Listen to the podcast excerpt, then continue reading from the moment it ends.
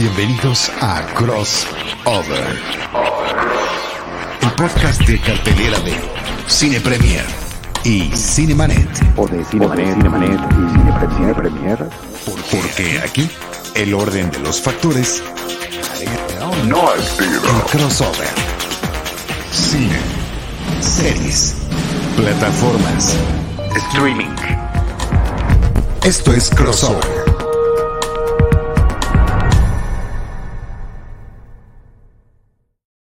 Bienvenidos al podcast crossover de Cine Premier y Cinemanet. Yo soy Iván Morales. O entre Cinemanet y Cine Premier, yo soy Charlie del Río, qué gusto saludarte, Ivanovich, qué gusto además el temazo que tenemos el día de hoy. Sí, te- temazo, es buena palabra esa. ¿Cómo estás? ¿Cómo te fue en la semana? Pues muy bien, este, recuperándome de un tema del estómago, pero ya un poco mejor, y listo para eh, seguir esta tradición que ha sido la de, pues, en un medio que normalmente cubre cine, que es el caso de Cinemanet o de Cine Premier, que siempre hemos dado la oportunidad y el espacio para hablar de la trascendencia y la importancia de las series, ¿no? Y lo hemos hecho desde hace muchísimo tiempo, lo cual a mí, la verdad que me da mucho orgullo, porque siento que en años recientes, cinco, seis, tal vez, como que está súper archi recontra de moda estar hablando de estos temas, ¿no? Y para nosotros ha sido ya una cuestión que de manera, digamos, ya histórica la hemos tratado. Eh, yo recuerdo muchísimo de los primeros episodios de Cinemanet, el episodio número 51, estamos en el 1256 después de 17 años de existencia. El episodio número 51 de septiembre del 2006 se dedicó a platicar contigo y con Carlos Gómez Iniesta del número especial de Cine Premier de ese mes y de ese año que tenía en la portada por primera vez series de televisión. Había una portada de Lost, pero también se me mencionaban agarrar. otras series. ¿La tienes a la mano? Ah, wow, ahí está. Bueno, eh, creo que vale mucho la pena. Ese es un material histórico y justamente eh, no, sola- no solamente hay un artículo de Lost que estaba en ese momento, sino que también de Sex and the City, de Los Sopranos, de 24, eh, de Six Feet Under, de Nip Tuck y me está faltando una de CSI. También había un artículo especial y hablábamos en aquel momento, tanto en la revista como en el podcast, de esta eh, calidad cada vez más cinematográfica que muchas series, las buenas series televisivas, ahora también series en plataformas, eh, están, eh, estaban teniendo y el contacto que había entre creadores de cine y de televisión que podían estar, que, ahora es de lo más normal y de lo más común, transitando entre un medio y el otro.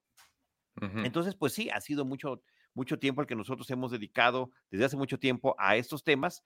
Eh, Cine Premier ha tenido a partir de entonces, ¿qué número de, de revista es? ¿Está? Digo, la fecha es septiembre del 2006, septiembre del 2006, 144. 144.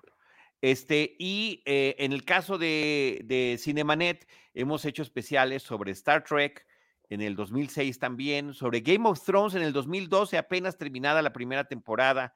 Ese lo hice con Antonio Camarillo. Alguna vez tú y yo hicimos un especial de eh, series de televisión basadas en películas. Eso lo hicimos en 2012, hace 10 años. Hemos hecho Wow. especio- episodios de Lost, de Mad Men, de Mandalorian, en fin, de Stranger Things, por supuesto.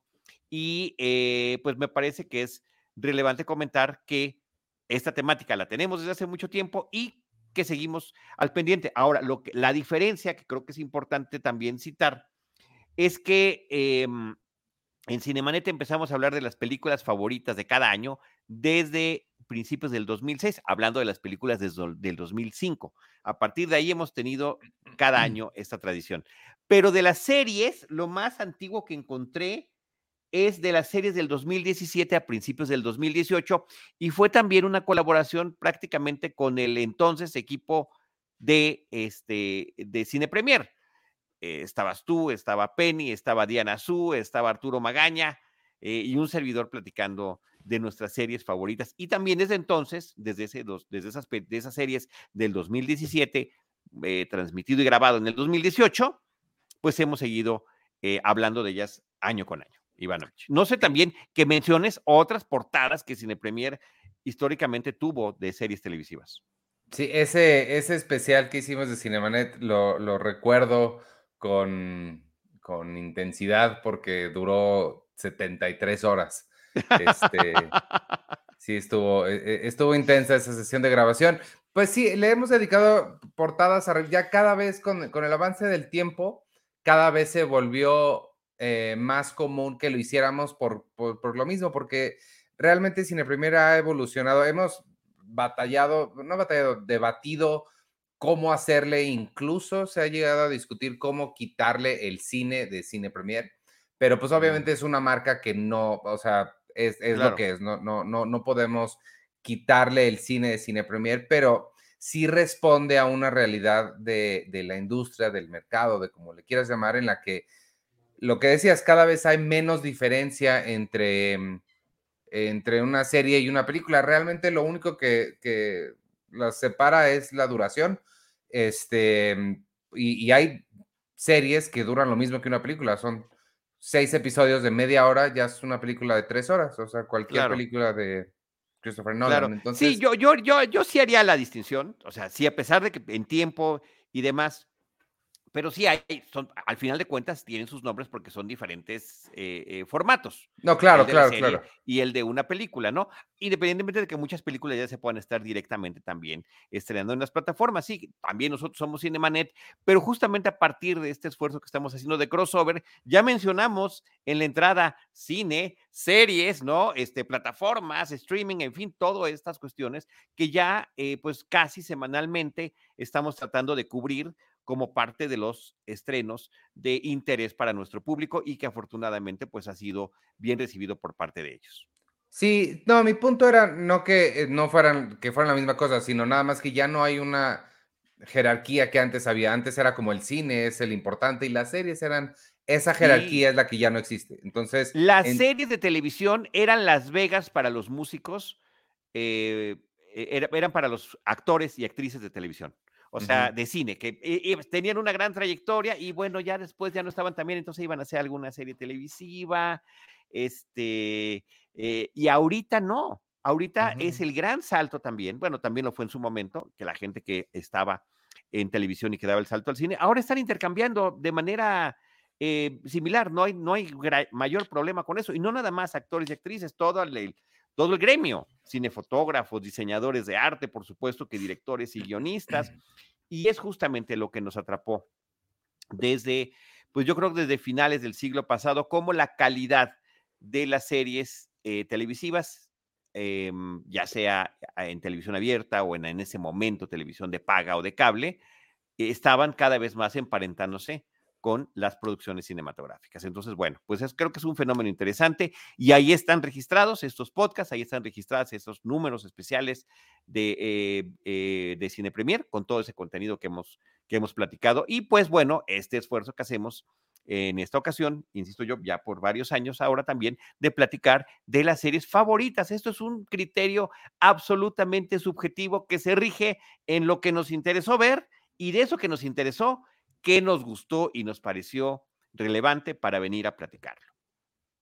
Sí, eh, nada más para, para, terminar la idea anterior, eh, justo la, la, decisión de qué portadas tomábamos ya fue mmm, más en torno a qué estaba sonando más, no, no tanto si era película o series, ya era indistinto, más bien de qué sabíamos que la gente quería saber más, a uh -huh. qué este, y, y, a qué es lo que le queríamos nosotros también como equipo editorial dedicarle más, más tiempo, más espacio, a qué valía la pena hablar más. Y fue así que terminamos con portadas como, como las de las Game of Thrones, por ejemplo. Hicimos una portada doble muy padre que tuvo mucho éxito. Obviamente le, le, le dimos espacio a Stranger Things, que fue todo un fenómeno cuando, pues desde la primera temporada que, que se estrenó. Y bueno, los especiales, además las ediciones especiales que hemos hecho dedicadas a Los Simpson, a, a Doctor Who, otra de puras series que tenemos, como que sí, esta, ya, ya las decisiones editoriales se iban más en torno a qué estaba sonando allá afuera, más que en qué medios se transmitía. De acuerdo, sí, sí, sí, muy bien, por supuesto. Bueno, en algún episodio de Cinemanet, entre otros temas, se platicó de la serie de Luis Miguel. Yo nunca lo vi, pero algunos de nuestros colaboradores eh, sí la habían visto y era algo que estaba en, en boca de todos. Está bien, eh, padre. Parece que gustaba muchísimo. Y los mismos de la de Luis Miguel ahora, este Humberto Hinojosa está haciendo una de Paco Stanley ahora. Ok. Sí, sí vi el anuncio, sí vi el anuncio, por supuesto lo vi en Cine Premier.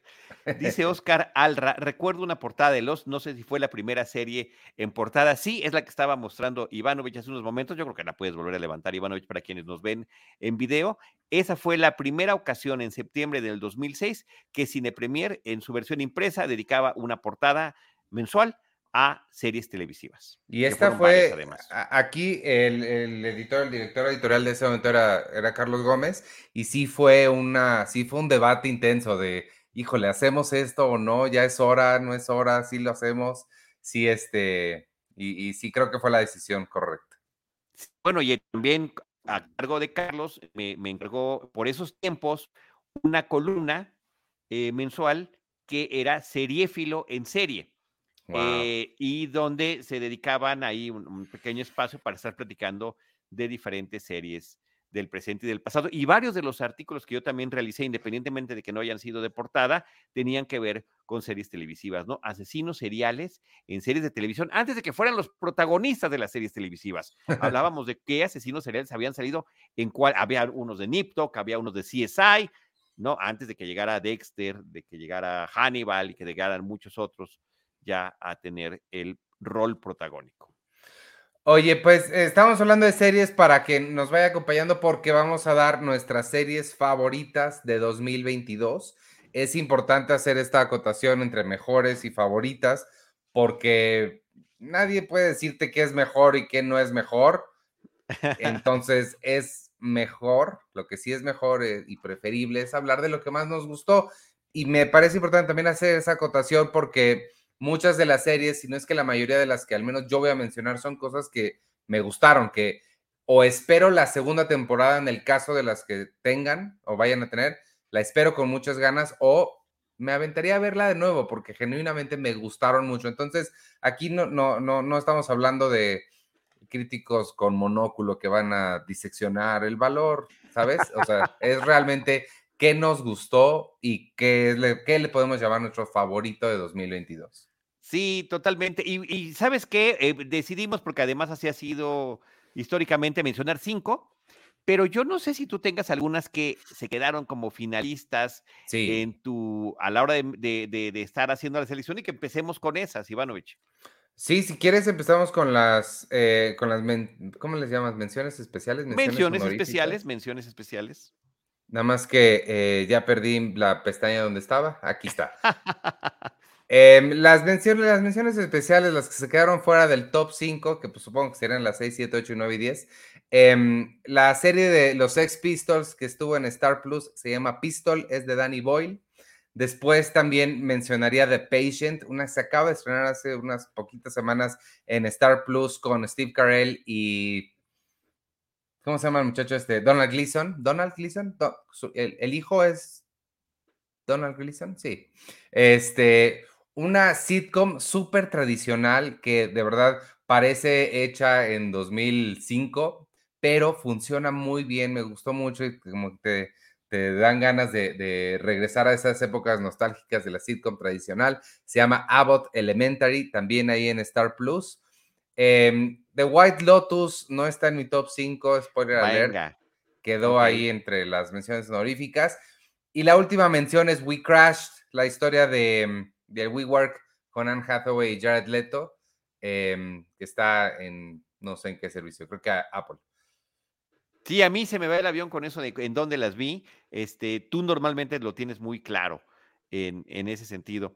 Bueno, yo las cinco que dejo fuera, pero que me parecieron muy interesantes, y esa te va a doler la primera, me duele a mí también muchísimo que no quede entre las cinco, es Severance. Eh, oh. así, caray. Así que no me, no me duele tanto porque sé que la tienes entre tus cinco y ahorita la platicamos también y ahí pongo mi granito de arena. Pero Severance, digamos que quedó en el 6, sin lugar a dudas. Después, eh, Stranger Things, que a mí me encantó como fenómeno cuando salió. Eh, después me enojó mucho que no fueran, que no fueran tipo miniseries, ¿no? Que pudieran haber hablado de diferentes historias, pero creo que le han ido dando la vuelta y han ido aprovechando algo que fue eh, inaudito, el éxito rotundo que tuvo, el carisma de los personajes, el cariño que el público siente por ellos, y con todo que hayan crecido ya demasiado, es notable y notoria la, la diferencia de edad de los personajes entre la primera temporada y esta última que se estrenó en el 2022. Em, pero creo que sigue funcionando muy bien y que además me parece que hicieron un cambio interesante de formato con episodios de más de una de duración, menos episodios que en las temporadas pasadas, pero con mucha más carnita. Me pareció muy emocionante, muy divertida, con algunas escenas eh, gráficas que terminan resultando icónicas y toda esta serie de referentes al eh, cine setentero y ochentero que han hecho estos hermanos creadores de la serie desde su arranque. Así que Stranger Things, la última temporada me gustó muchísimo. Después estaría House of the Dragon. Eh, digamos que pues tiene todo el antecedente de Game of Thrones, el estilo de producción, grandes actores y actrices que están participando en la producción. La vi completita, eh, me gustó, la fui siguiendo semana con semana, pero no me emocionó, no me atrapó, no se robó mi corazón. Y, y pues bueno, creo que queda queda allí como, como qué bueno que estuvo. Y creo que podría decir prácticamente lo mismo, porque además se estrenaron más o menos de manera paralela y en ambos casos se estrenaban capítulos semanales. La de Lord of the Rings, Rings of Power. Eh, House of the Dragon, si me acuerdo, es de HBO Max. Rings of Power está en Amazon Prime Video.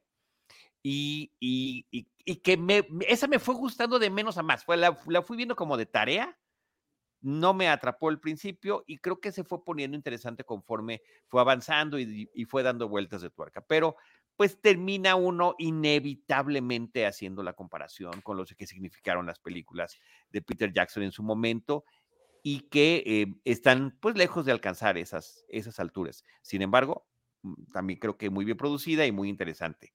Eh, finalmente, mi, última mención que queda fuera, pues es la serie de Jack Ryan, también está en Amazon Prime Video. A mí el personaje de Jack Ryan me parece interesantísimo, creo que ya lo hemos mencionado por aquí en el podcast. Ivanovich, mi tesis de licenciatura original, esa no, no tuvo ningún tipo de plagio, fue un, proyecto que yo fui desarrollando a lo largo de mucho tiempo, por cierto. Tenía que ver con la Guerra Fría en el cine. Eh, y porque a mí me encantaba, eh, sobre todo creciendo, viendo mucho cine de los ochentas, cómo estaba esta polarización entre el comunismo y el capitalismo, entre los malos soviéticos y los buenos gringos, ¿no? Y que, bueno, por supuesto, había que hacer una disección de esa, e, ese cine propagandístico de aquella época, ¿no? Y una película que eh, se había estrenado ya acabada la Guerra Fría, eh, ya caído el muro de Berlín, fue la primera película basada en, en, el personaje de Jack Ryan, que es A la Casa del Octubre Rojo, de Hunt for Red October. Eh, y a partir de allí, este personaje analista de la silla, que finalmente se supone que no es un hombre de acción, pero que siempre termina convirtiéndose en un personaje de acción, pues me parecía sumamente eh, interesante, ¿no? Alec Baldwin lo interpretó en aquella primera película, después hubo un par de cintas con Harrison Ford en el papel de Jack Ryan, eh, Ben Affleck también ha sido uno de sus intérpretes, eh, ¿Cómo se llama el actor de Star Trek, eh, de la, el Capitán Kirk de las nuevas películas? Eh, también él hizo, él, su, Jack Ryan, es uno de los Crises. Justamente uno de los Crises. Este, Chris Pine. Y pues finalmente, ahora em, está esta serie que va en su tercera temporada, que ha tenido también calidades distintas, pero creo que esta es como la posiblemente la mejor lograda. Un poco sigue el estilo de 24, me parece que es más o menos el formato que eligieron en esta ocasión. Eh, y, bueno, en la primera temporada tenía que ver con el Medio Oriente, en la segunda con, con Sudamérica, y de repente como que sientes que muchas partes de esos retratos no están tan, tan bien logrados en temas socioeconómicos y políticos, pero esta última como que se va a la raíz y eh, pone, plantea el origen del conflicto en eh, la Unión Soviética durante la Guerra Fría y después lo extrapola al presente para ver de qué manera eh, algunos eh, poderes intentan regresar, ¿no? Eh, y por supuesto dividir. Entonces, bueno, me, pareció muy interesante. Así que bueno, pues ahí la dejo como las cinco favoritas. Este, nos decía, el actor que decías, Dom Hal Gleason, nos dice mm, y nuestro productor Jaime Rosales, que por cierto, no le hemos dado su reconocido mérito, siempre Jaime Rosales al frente de nuestras producciones. Sí, el papá es Brendan, no, no, estaba seguro cuál de los dos eras, pero sí. Oye, estoy. Ah, ¿Ya, ya, ya terminaste con las menciones honoríficas? Ya, ya son, son las cinco menciones honoríficas. Es que estoy viendo que conté mal y tengo top 6 y no top 5, entonces nada más déjame mencionar. Quita una. Sí, este, con, con, conté mal. Entonces otra. No, hombre, que otra mención, mi última mención honorífica va para este, The Beatles Get Back, que es el, el documental de, de Peter Jackson. Este, una lo cosa, contamos como serie, si lo contamos como serie, pues yo también me sumo. Pues o sí, sea, es para serie, mí ¿no? fue una cosa importante. Sí, claro, fue una serie documental, tres episodios, más de siete, ocho horas de duración. Es, es Sí. estupendo este, rescate de, de estas últimas sesiones de grabación de los Beatles, ¿no? Creando Increíble. música. Sí, Sí, sí, entonces esa sería mi última mención fantástica. honorífica. Sí, caray. Pues va más allá de la mención honorífica, pero ok, sí. Es un trabajo estupendo. No lo tenía presente, fíjate. Sí. Este, pues, ¿quieres arrancar tú con tu número 5, tu serie 5? Mira, Ma, tú tienes 5, 4, 3, 2, 1, sí las tienes claras, porque yo lo que te iba a sugerir era, y vamos a ver cómo lo tienes tú, mencionar series que continúan y que siguen estando en nuestro top. Em, te doy un ejemplo, White Lotus, había temporada previa y ahora tiene otra, o el cierre de Better Call Saul, ¿no? De, de, de esta precuela de Breaking Bad. Y las otras que tengo son series que se estrenaron en este año que terminó del 2022. Yo no sé cómo están las tuyas, si todas fueron estrenadas eh, en el 2022 o alguna ya la venías arrastrando de años previos. Mm, la, no, la única, de, de mis cinco, top 5, solamente tengo una que es segunda temporada. Las demás son primera temporada. Pues vamos a arrancar con esa, ¿no? Que es White Lotus, me tengo que imaginar. No, White Lotus está en mis menciones honoríficas. Ah, en menciones, ok. Ah, no, entonces va a estar en las mías. Venga, ¿cuál es? En- entonces, la única que repite, eh, la tenía en el número 4 por si les interesa el número, es Only Mur- no es cierto, la tengo en el, en el número 2, estoy leyendo al revés. Only Murders in the Building, la temporada 2. Este, creo que no hay ninguna serie con la que me la pase tan bien ahorita. Obviamente ahorita no estoy contando ni The Office, ni Seinfeld, ni todo lo que me gusta. Ahorita creo que no hay ninguna serie ni un grupo de personajes con, el, con los que me la pase tan bien como esos tres, eh, ese, ese trío que de verdad nadie se esperaba que Selena Gómez funcionar. fuera a, en- a encajar tan bien con Steve Martin y Martin Short. Ellos dos, obviamente, sabemos lo bien que trabajan juntos. Tienen un especial en Netflix que pueden ver y les recomiendo que vean. No, bueno, ya han trabajado en películas y en programas Claro. televisivos por décadas y décadas y décadas. O sea, esa parte de la química no había efectivamente ninguna duda en absoluto. Pero Selena Gómez ahí sí fue como sacar un nombre de un gorrito y decir, pues ella. Y funciona increíble. Y este, y sí, es este, fue de mis series absolutamente favoritas. Espero la tercera, creo que sí va a haber tercera. Y, y pues nada, me, me, me encanta, me la paso muy bien con ellas y ojalá durara más. Ojalá. Bueno, yo sí tengo en el top 5 de White Lotus en su segunda temporada. Em, fíjate que me pareció interesantísimo. Aparte, lo platicamos porque también quedó eh, en las cinco favoritas del año pasado o antepasado, del 2021, que es cuando se estrenó. ¿Cómo eh, se había concebido esta historia de un resort de lujo en Hawái para poder eh, expresar y platicar acerca de las diferencias socioeconómicas, de los diferentes papeles y roles que estamos jugando de acuerdo a la, eh, al, al trabajo que desempeñamos o a la cantidad de poder económico que tenemos? y que funcionó extraordinariamente bien y que afortunadamente cerró como miniserie. El, el, el, el esquema de aquella primera temporada era el último día de la vacación con la noticia de que alguien había fallecido y después pasaba cómo habíamos llegado hasta ese punto con los siete días previos a lo largo de los episodios, lo cual me pareció interesante.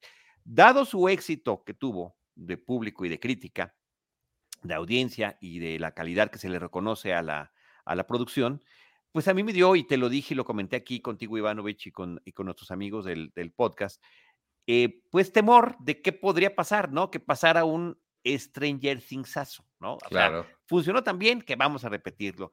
Y mi temor parecía estar justificado cuando empieza la segunda temporada, que ya nos habían dicho que también iba a ser su propia historia contenida, pero veo que empieza exactamente igual.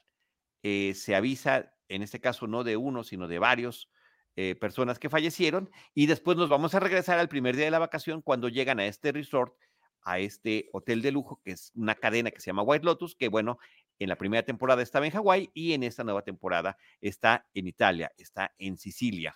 eh, eh, en ambos casos se trata de lugares junto al mar. Em, en el lenguaje cinematográfico y en la transición entre escenas está eh, la música y las olas, ¿no? Rompiendo constantemente como, como un tema. Yo dije, son demasiado secos que, que me hacen un poco de ruido. Y de repente también el regreso de un par de personajes que ya habíamos visto en la temporada pasada, que resulta que, pues sí, les gusta la cadena de White Lotus y por qué no, regresan a otro de sus, de sus hoteles en otra parte del mundo. Eh, creo que la serie se va convirtiendo, o sea, tiene los mismos apuntes, lo platicamos aquí con Penny en uno de los episodios pasados, tiene estos mismos apuntes sobre las distinciones de clases, mencionaba unos apuntes interesantísimos, Penny, sobre el, el, papel de las relaciones sexuales también como un ejercicio eh, de poder, entre las personas y, este, y también se convirtió en un gran, gran ejercicio de, del manejo del suspenso, que me parece nos mantuvo al, al, pie de la, mm, de, en este caso de la butaca casera, del sillón o del sofá donde lo estábamos viendo. Interesantísimo, interesadísimo saber qué es lo que iba a pasar y con novedades que iban pasando con los personajes, que em, pues eh, creo que difícilmente pudimos haber llegado a la conclusión de quiénes eran los que iban a perder la vida en esos siete días vacacionales. Entonces, eh, y cómo, sobre todo, cómo y por qué. Creo que eso es también lo que, lo hace muchísimo más interesante. Entonces, bueno, me, me gustó muchísimo, me sorprendió y me cayó mi boquita pensando de que se iban, se iban a repetir aprovechando este éxito. Creo que le dieron muy bien la vuelta y nos entregaron una estupenda serie en muy pocos episodios. Pues me, sorprende que esté en tu, en tu top 5, sí, esperaba que, no llegara, no me esperé que llegara tan alto en tu lista, pero sí estoy, estoy de acuerdo, es, o sea, no me, no me duele ni me sorprende ni me nada verla ahí en un, en un top 5. A mí nada más no conecté con ella tanto como con la primera, pero sí, definitivamente es fantástica y creo que lo que más me gusta es ver a Michael Imperioli de vuelta, que hace mucho que no lo veía. Sí, cómo no, no, bueno, es un repartazo que tiene que tiene la serie, ¿no? Es Murray Abraham, está increíble, eh, eh, también el personaje justamente del padre eh, de, de, Michael Imperioli. Y ahora que lo vimos en, en las fotografías y en, en los videos de, de la entrega de los Globos de Oro. Qué cool se ve además, ¿no? Y qué trayectoria ha tenido el señor. Jennifer Coolidge recibió un reconocimiento justamente por, por su papel ahí en la película. Entonces, bueno, es un repartazo, es una gran historia, está muy bien eh, em, escrita y muy bien eh, enlazada todos los acontecimientos que van sucediendo. Entonces sí, me sorprendió y efectivamente, pues tuvo que echar hacia hacia atrás otras series que también me gustaron mucho, como Severance, que bueno, me imagino que en algún momento vas a comentar. ¿Tienes alguna otra que, que no fuera estreno del 2022? No. No, no, bueno, yo nada más déjame mencionar entonces rápidamente lo que significó el cierre de Better Call Saul en su última temporada, que eh, es la sexta que se, se, estrenó en 2022. Teníamos además un periodo muy largo en el que no tuvimos Better Call Saul, eh, desde el 2020 que había salido la quinta temporada de esta serie creada por Vince Gilligan y con esta estupenda actuación protagónica de Bob Odenkirk. Recordemos además la trayectoria del propio Bob Odenkirk. Él empieza como comediante, como stand-up, haciendo además una serie fantástica en HBO hace muchos años. Eh, Mr. Show. se llamaba Mr. Show with Bob and David, ¿no? Este, que, que es extraordinaria. Y cómo ha ido pasando de la comedia al drama y cómo creció su personaje en Breaking Bad, de, ser un personaje, creo que en los primeros episodios que lo vi yo me parecía odioso, y que llegó a tener tanta relevancia y, tanto éxito que pues se, se, crea esta, a partir del éxito también de Breaking Bad, se crea esta eh, precuela para hablar de este personaje en particular y, eh, y es precuela que tiene además unos flash forwards, ¿no? Es algunas cosas pequeñitas que pasan después de lo que vimos en Breaking Bad él está escondido, está asumiendo una nueva identidad en algún pueblito estadounidense y después vienen los flashbacks a cuál es su ascenso, cómo consiguió su nombre, cómo consiguió su trayectoria, su fama y por supuesto los vínculos con estos criminales. Y aquí, al igual que con White Lotus, yo creo que lo que tendrían en común es el increíble manejo del suspenso eh, episodio tras episodio, algo que ya se hacía muy bien desde Breaking Bad, pero que creo que aquí eh, eh, se, se, toma, inclusive diría yo, si bien en Breaking Bad hay de repente como más acción y más violencia, aquí creo que es como más eh, enfocado en el suspenso y que funciona de una manera sensacional y con el carisma que trae el personaje de Saul Goodman o de Jimmy, que es el mismo, ¿no? Entonces, bueno, a mí me parece que es una serie interesantísima y eh, también reconocer el rol de Ria Shehorn en, en este papel como la pareja de, de, Billy, eh, Kim Wexler, que es sensacional.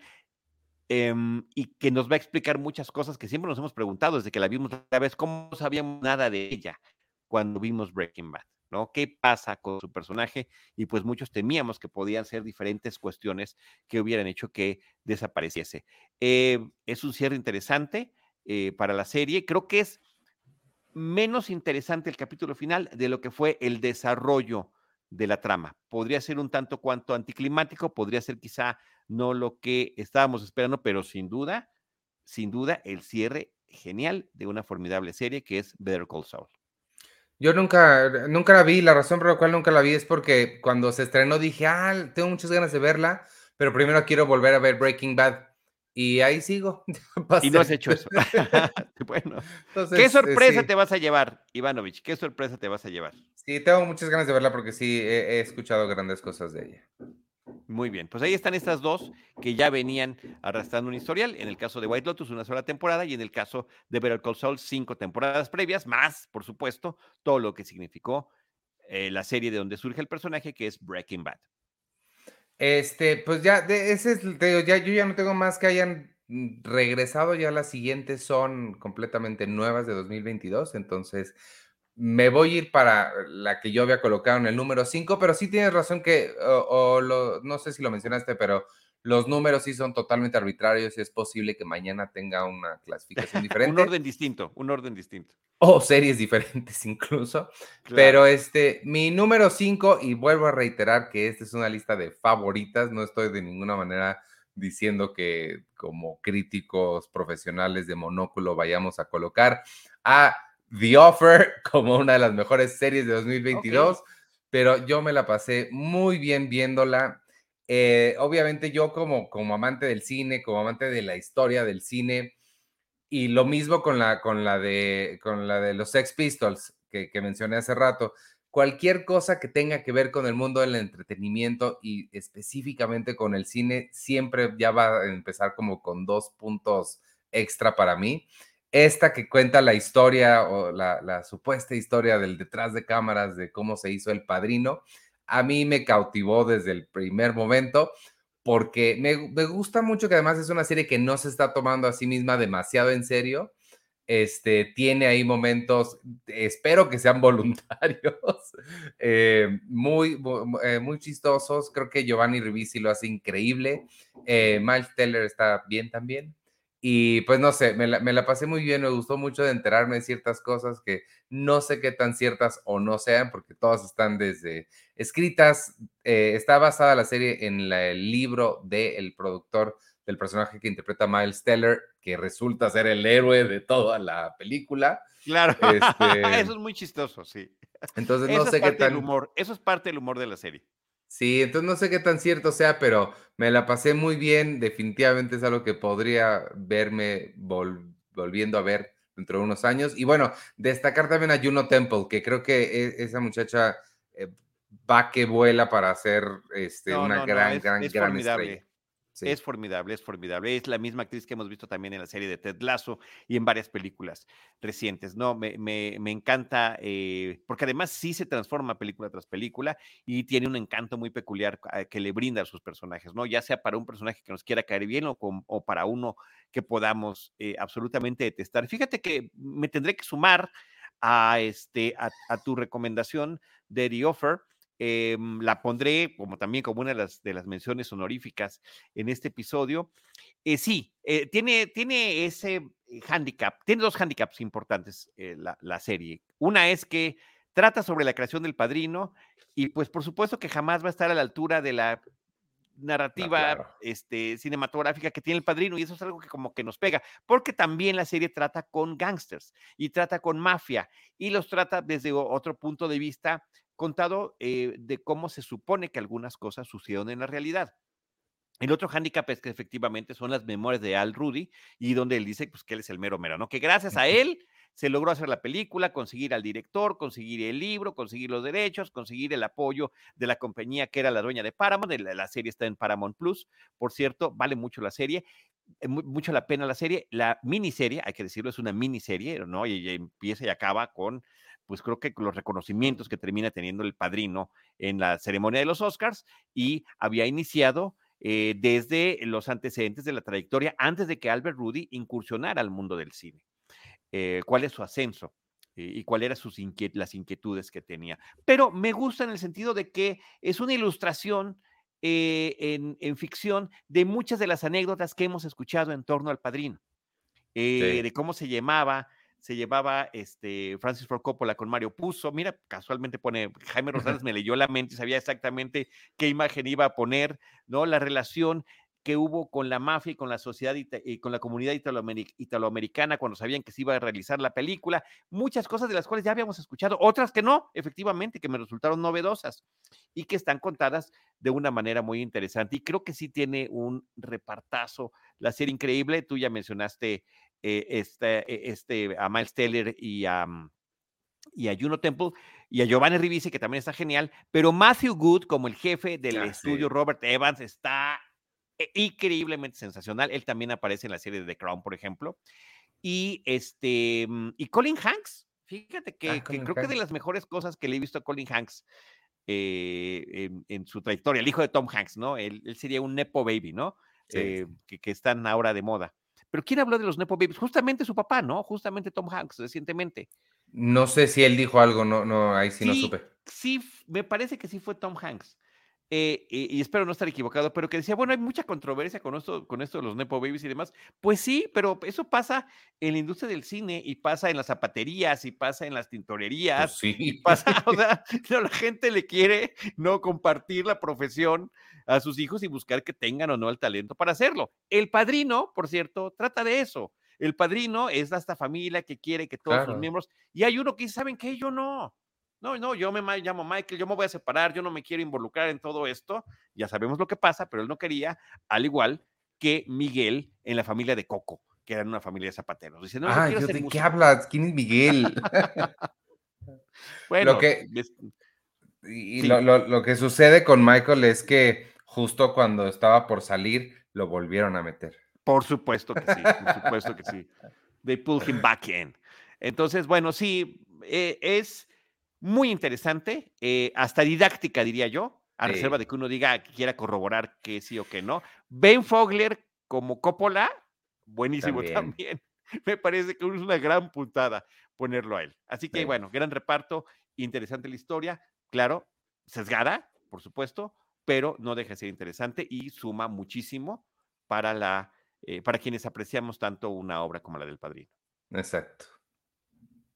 Muy bien. Yo tengo, a ver, ¿cuál, cuál, cuál quiero mencionar aquí ahorita? Em, entre mis favoritas, Sandman, que no sé si la viste, no Ah, sé claro, si. claro que la sí. viste. ¿Está en tu lista? No está en tu lista. No, no está. Pero sí, no, claro que la vi, me gustó mucho. Me sí. sorprendió muchísimo. Tantos años hablándose de la posibilidad de hacer una eh, versión, ya sea cinematográfica o televisiva, de este personaje de novela gráfica que tanto éxito eh, pues tenía eh, a lo largo de su, de su eh, este, corrida, ¿no? En, en, pues ya cultural, en la, dentro de la cultura general.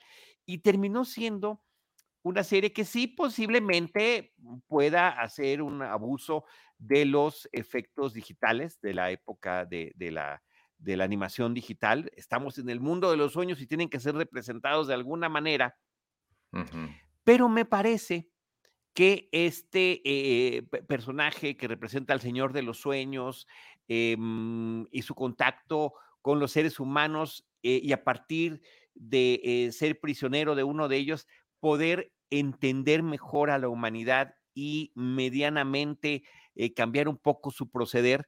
eh, resulta muy interesante. La, la- la- la serie funciona como miniserie, pero también hay unos episodios que se podrían ver, como se llama en inglés, standalone, que los puedes ver solitos, sin tener ningún antecedente y terminan eh, funcionando muy bien. Amén de que hubo un episodio adicional que se, em, eh, esta es una serie que se estrenó en Netflix, original de Netflix, que hubo un episodio extra que se puso unas semanas después, donde hay combinación de historias animadas y de live action. Entonces, creo que tiene un, gran cierre eh, de, de la historia que nos va contando como miniserie de la historia contenida, pero también de estos episodios que pueden verse como standalone. Eh, grandes actuaciones, eh, em, geniales imágenes, ¿no? de lo que tiene que ver con el mundo del, del, de los sueños y demás, ¿no? que me, me, encantaron, me gustó muchísimo. O sea, sí es una de esas series que me súper sorprendieron. Y, ahí viene la, segunda temporada. Sí, va a haber segunda temporada. Son esas segundas temporadas que, como siempre, le temo, le temo a lo que vaya a suceder. Pero si todo sale mal, si todo sale bien, qué bueno, tendremos una temporada más padrísima. Pero si todo, si todo sale mal, esta se puede ver completita como una miniserie y funciona estupendamente bien. Sí, totalmente, totalmente de acuerdo. Sobre todo para quienes de repente tienen este miedo de no querer comprometerse, no, no me animo, porque qué tal si ¿Qué tal si empiezo a ver algo que está padre y lo cancelan, no? O sea, también hay, esto ya es eh, tristemente común desde hace mucho tiempo. Pero pueden voltear a su biblioteca más cercana y ver y leer la novela gráfica y de ahí se siguen con todo Neil Gaiman, que es un escritor increíble. Sí, por supuesto, por supuesto, y que estuvo muy involucrado, que creo que es algo que favorece muchísimo a esta versión, porque no siempre con las cosas que se han adaptado a Neil Gaiman, él ha estado tan eh, eh, en contacto y, em, y, digamos que poniendo su granito de arena como, como en este caso, ¿no? Creo que eso, eso se percibe, eso se percibe muy bien en esta, lo que es una primera temporada de The Sandman. Este, pues mi siguiente título a mencionar es otra historia real, em, basada en la vida real, pero muy estilizada. Se, eh, se, llamó Super Pumped y es la historia de Uber protagonizada por Joseph Gordon-Levitt, a quien yo siempre en todo lo que haga lo voy a ir a ver. lo vi una vez en vivo y lo voy a continuar siguiendo en, absolutamente todo lo que haga porque me gusta mucho. Y, eh, aquí él interpreta al, personaje principal, que se me escapa el nombre del, tipo este. Creador de Uber, no, el, el supuesto creador de Uber, porque también es parte de lo que también termina contando esta miniserie. Sí, y este, y pues ya sabes, es, es una historia de estas que estamos viendo muchas últimamente de, de las tecnologías, de las eh, de todas estas apps y todo este mundo de Silicon Valley que, que, han creado historias bastante oscuronas. Todas tienen la estética de red social, no pueden alejarse de ella. Em, y aquí él interpreta, Joseph Gordon Levitt interpreta un personaje que yo no recuerdo haberle visto, que es prácticamente un villano, ¿no? Es un, Travis Kalanick es el nombre. Travis de, este Kalanick. Gracias, este, eh, eh, sí, es una persona con, con, cero escrúpulos, cero interés por ayudar a nadie, es egoísta a más no poder, y creo que lo hace muy, muy bien. Corrupto. Y yo no tenía. Avaricioso. Yo no tenía idea de todas las cosas que sucedieron ahí en Uber y sí son unas cosas bien fuertes em, de cómo engañaban y cambiaban el código para que ciertas personas no pudieran ver y no les llegaran carros o esconderle el código Apple. O, sea, peor aún, o peor aún, abusar de la aplicación para eh, obtener información privilegiada de cada uno de sus usuarios. Sí, eso está muy, muy, muy fuerte. El arranque, eso es en el arranque de, este, de la compañía, de la empresa y de los diferentes problemas que tuvo con las otras grandes empresas con las que tenía que tratar este, al estarla desarrollando como aplicación. Y que era justamente de las cosas que tuvieron que detenerse, ¿no? A partir de numerosos escándalos que hubo, porque fue totalmente escandaloso todo lo que hacía este señor. Sí, no, espantoso. Y, pues destacar igual que en lo demás que hemos hecho, en todas las que hemos hablado, el reparto. Creo que el, reparto está espectacular. Además de Joseph Gordon-Levitt está Kyle Chandler, que creo que siempre es muy sólido. Está Carrie Bichet, que a mí me gusta mucho ella también. Y pues Uma Thurman, que yo al menos hace un montón que no la veía. Aquí interpreta a Ariana Huffington y creo que también funciona muy, muy bien todo el reparto. Y reconocible, que creo que es otra parte interesante, ¿no? o sea, se transforma en el personaje. Sí, sí, sí, sí. Entonces creo que vale mucho la pena. Está también, eh, que mira, es la segunda de Paramount Plus, ¿no? Que, que, menciono.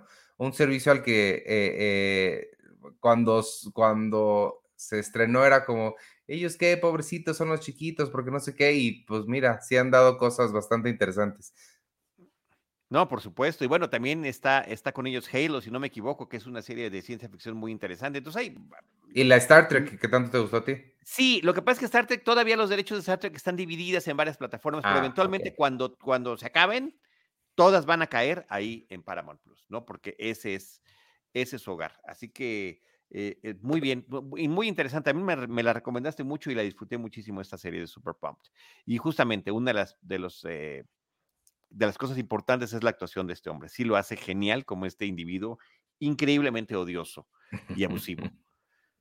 En fin, este, yo tengo, pues mira, voy a caer en el lugar común, Ivanovich, porque yo no sabía, de verdad que no sabía el éxito rotundo y avasallador que ha tenido la serie de Wednesday o de Merlina, Merlina Adams, en el mundo a nivel global.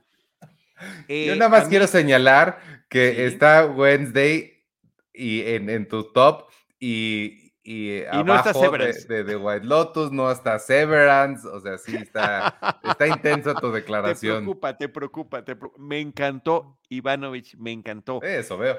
No me lo esperaba. A ver, yo soy un gran eh, fanático de Tim Burton, de, sus primeras películas, de sus eh, primeras animaciones, después de ver en un par de ocasiones sus exposiciones como artista plástico es extraordinario, pero no todo lo que toca es oro, o no todo lo que toca termina teniendo la calidad que uno esperaría de él. Y con él me he llevado tropiezos muy fuertes. Yo lo escuchaba hablar del planeta de los simios em, eh, con gran emoción antes de que se le eh, quedara a él el proyecto de hacer una nueva película de, de esta historia que originalmente es una novela de Pierre Boulle y que fue una saga cinematográfica muy importante, estrenada en 1968. Y dije, wow, o sea, Tim Burton es perfecto para el planeta de los simios, tiene toda la pasión, tiene todo el, el- el- el- los antecedentes y hace el planeta de los simios y es la peor película del planeta de los simios que he visto. Muy lamentable. Después, eh, pues Alicia en el País de las Maravillas. ¿Quién? Tim Burton, por supuesto, claro. ¿Cómo no se nos había ocurrido? Y me parece que es una de las cosas más horribles que he visto de abuso de, la, de los efectos especiales digitales en, cine y que realmente no me termina emocionando para nada y que además tuvo secuela, de lo cual es lo más increíble y, absurdo de todo. Entonces, también desde hace muchos años se platicaba que él quería hacer una adaptación de la familia Adams. Esta familia de, mm, de- de personajes que originalmente escribe Charles Adams para una tira cómica de un periódico y que eh, en los años 60 se vuelve increíblemente más famoso a nivel ya global a través de la serie de televisión, con un gran tema musical, con un gran tema, con un gran reparto, con grandes personajes y poniendo este mundo eh, de, de seres que, que parece que están en el otro espectro de lo que podríamos llamar muy entre comillas la normalidad. ¿No? Se salen del esquema y eso es lo que a todo mundo como que le irrita y ellos están felices. En lugar de, poner flores, eh, Caroline Adams, Caroline Jones como Morticia Adams, pues las corta, ¿no? Le quita la flor y únicamente pone el ramo en, en, en, en, una, en un florero. Ese tipo de detalles, de estas contradicciones que tienen constantemente los personajes. Ahí Jaime Rosales nos está poniendo algunas de las dibujos originales de Charles Adams, por cierto. Y entonces termina este asunto de que sí iba a ser una, una además una eh, muy bien adaptado en los noventas en un par de películas protagonizadas por Raúl Julia, increíbles, este, y Angélica Houston, eh, y una gran Merlina, por cierto, para esas películas, Ivanovich, Cristina que se llama ella claro. Christina Applegate, ¿no? No, Entonces- Richie, Richie, Richie.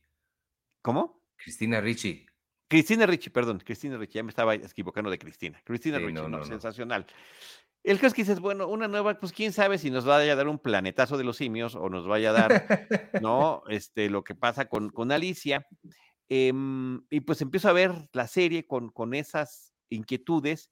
Y cuando, cuando empiezo a ver los episodios, me empiezo a, a clavar muchísimo y veo que termina siendo una combinación muy interesante de factores. Por una parte, sí, el- el estilo de Tim Burton, que empata perfectamente con el de los personajes de los Adams, eh, pero por otra parte, eh, lo que hacen como creadores de la serie Alfred Gough y Miles Miller, que pues tuvieron gran fama siendo los creadores de Smallville, que también me parece que es una serie muy Ah. importante y que marca todo un hito y una pauta que ha sido sobreexplotada a lo largo de los años.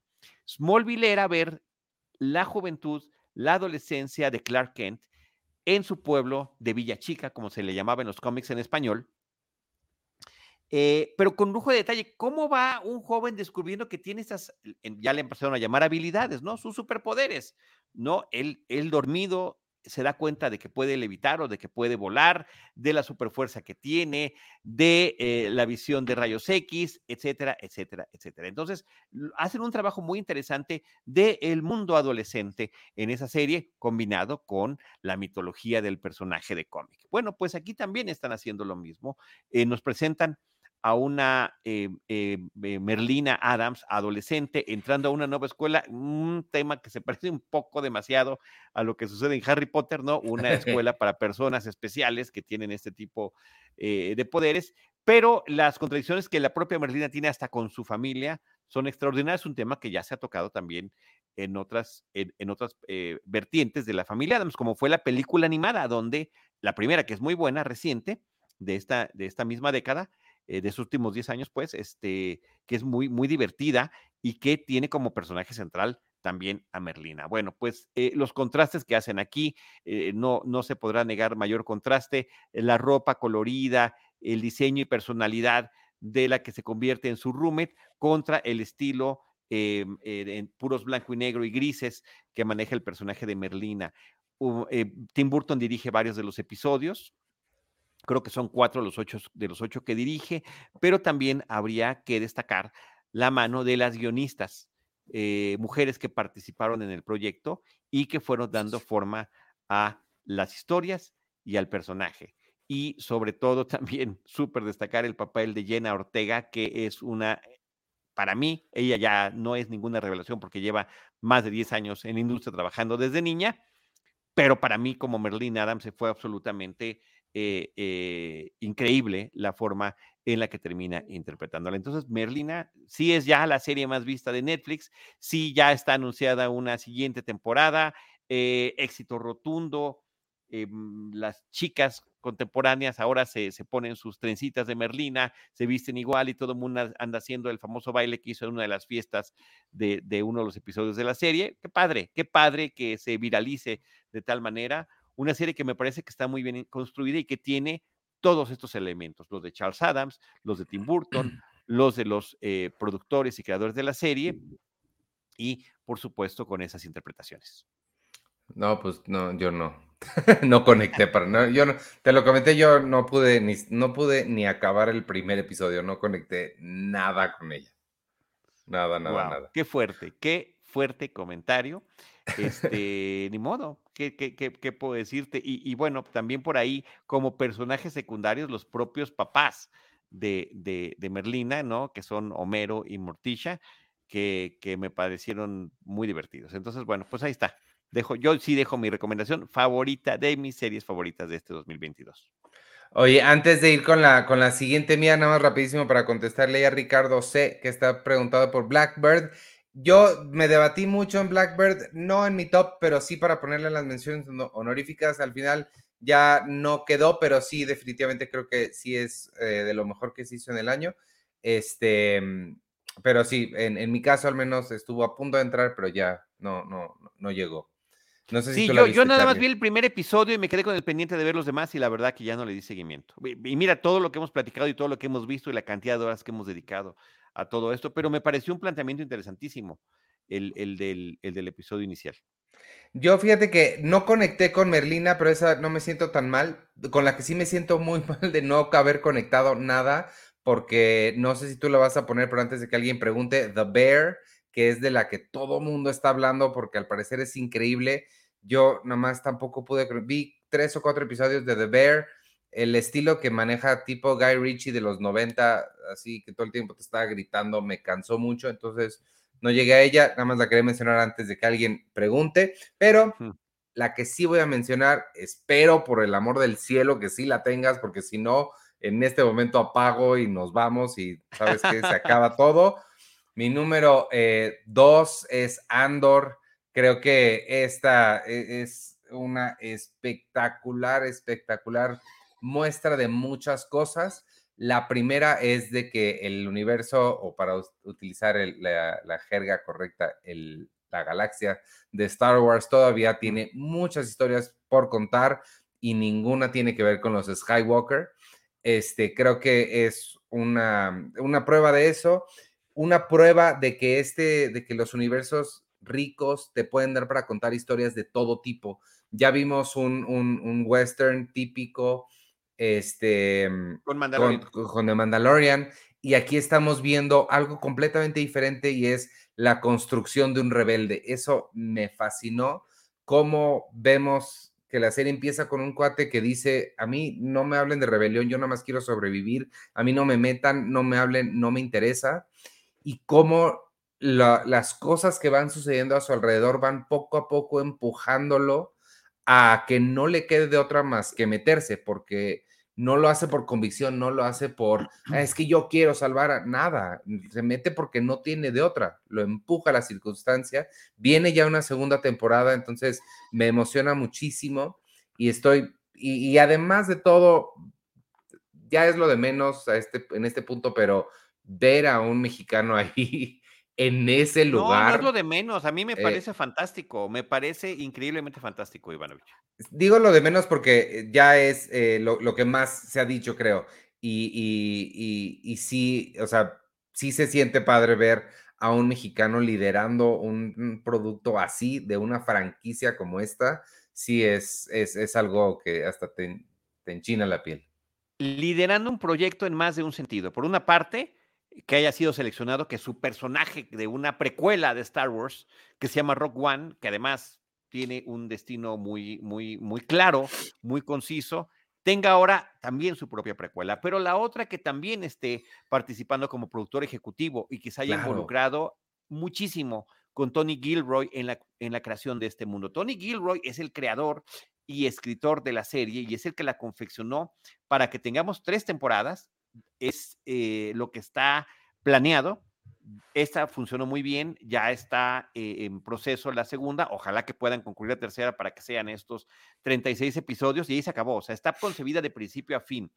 Y, y sí, efectivamente, no nada más es la construcción de un rebelde. A ver, yo lo he dicho en innumerables ocasiones aquí en el podcast, la película que me abrió los ojos cuando era yo niño al cine a la magia del cine, a la magia de la sorpresa, a la magia de los efectos especiales y a los géneros de la fantasía y la ciencia ficción fue Star Wars.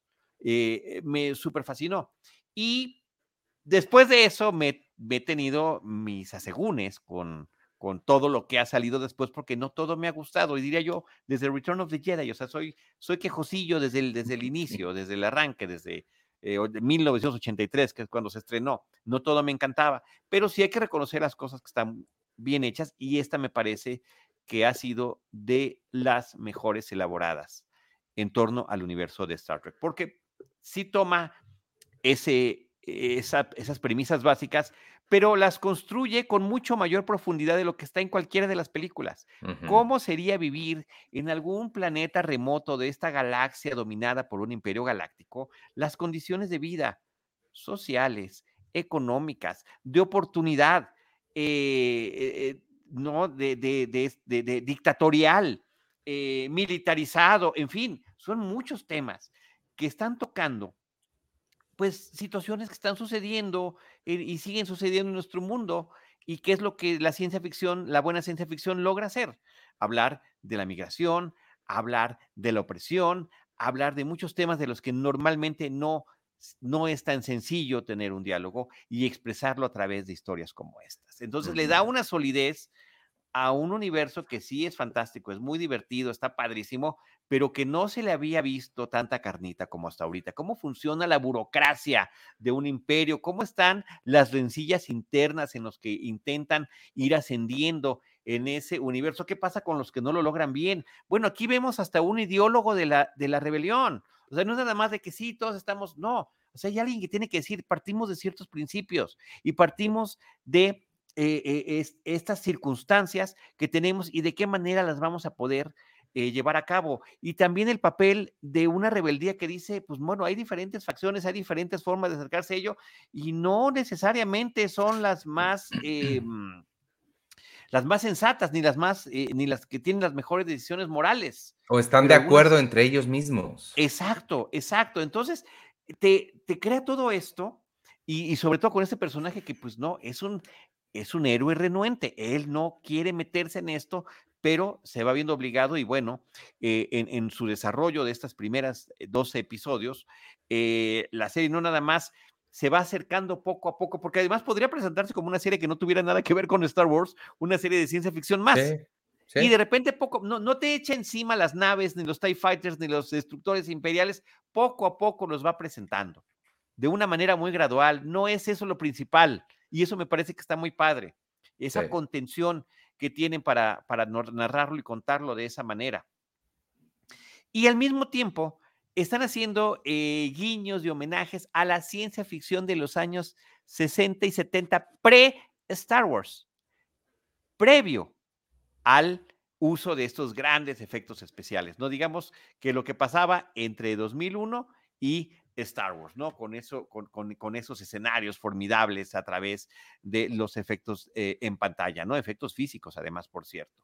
Eh, y aquí tú dirías, bueno, es que eso se parece a Logan's Run, ¿no? Fuga en el siglo XXIII se llamaba la serie. Esto podría tener que ver con eh, Soylent Green hasta que el destino nos alcance. O sea, sí están esos pequeños detalles ahí, ahí este, eh, vertidos a lo largo de esta serie.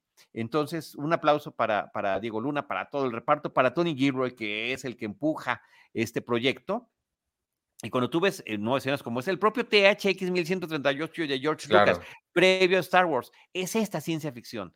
Eh, y creo que todas las eh, de episodios que tocan el tema de la prisión es donde mejor se puede ver eso representado.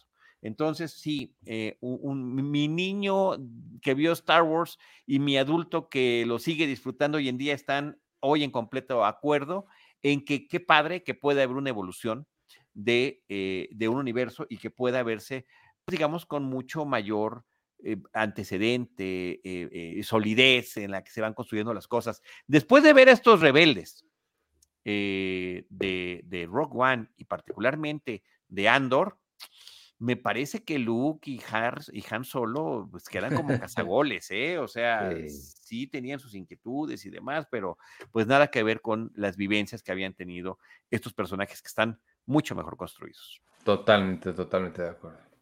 Entonces, pues sí, está en mi 5 y yo creo que es mi serie favorita de este 2022 que acaba de concluir. Wow, sí, no, no, e- eso sí, sí, sí, sí, es una buena opción. Este, ¿voy con la siguiente o das una tú? No, yo ya acabé. ¿Ah, ya? Yo ya, ya me eché Ah, cinco. claro. Ya. Sí. Pues a mí nada más me queda una, creo que ya debería ser bastante evidente cuál es. Mi serie favorita del año sí fue Severance, se estrenó en enero, es raro que un título de enero dure todo el año como en el número uno, pero definitivamente lo fue, no ha habido nada que, que- que me guste más.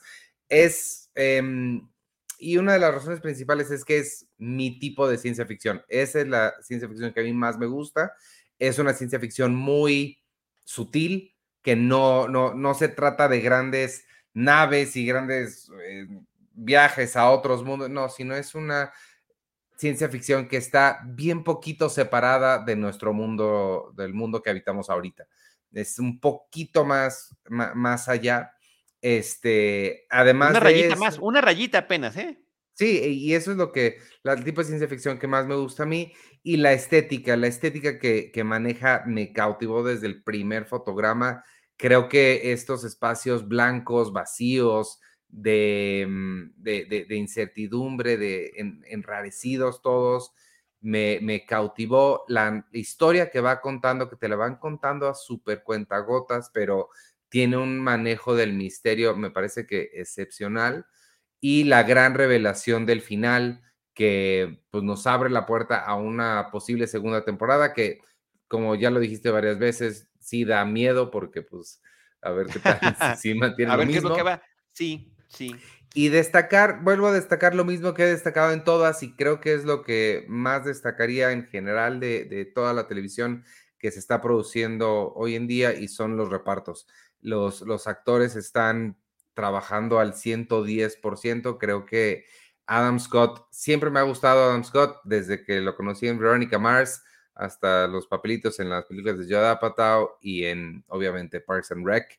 Es un actor muy, muy, muy versátil, hace de todo en estos títulos que mencioné y aquí tiene un papel doble que logra sacar súper bien.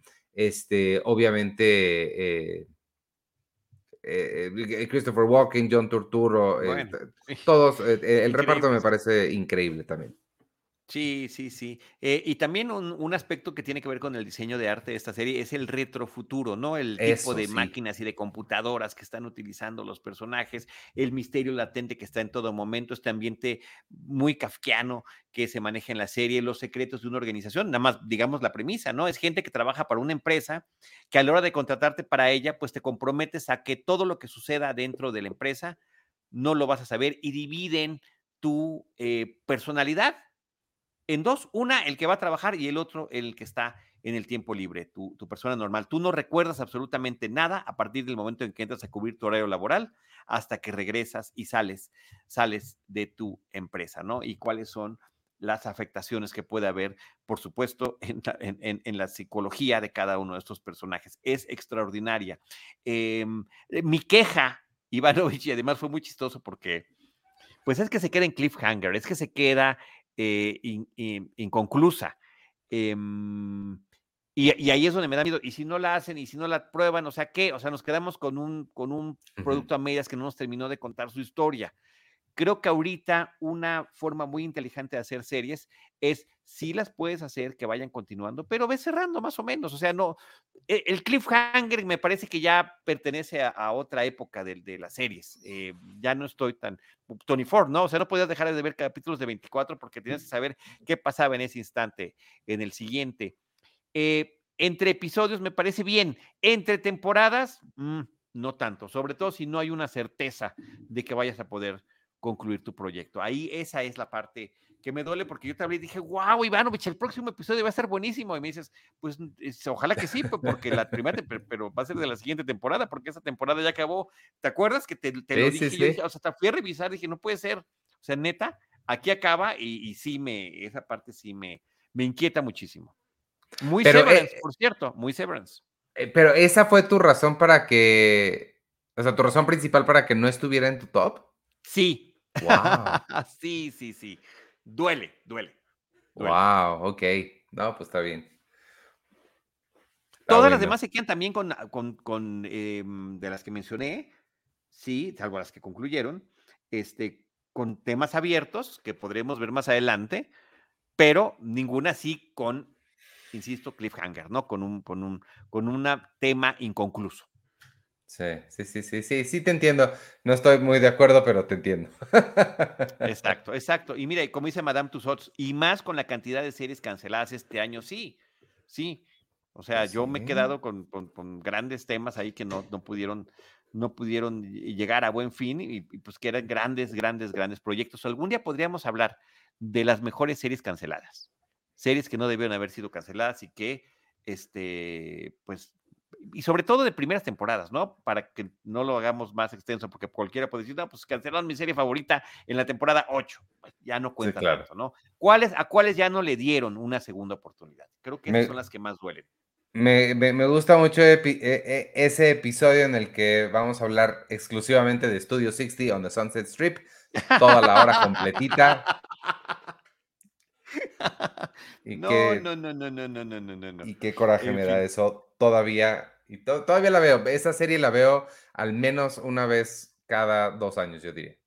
No, hay muchísimas, Ivanovich, muchísimas. Harsh Realm, una, una serie que hizo el creador de The X-Files, que hablaba sobre un mundo virtual.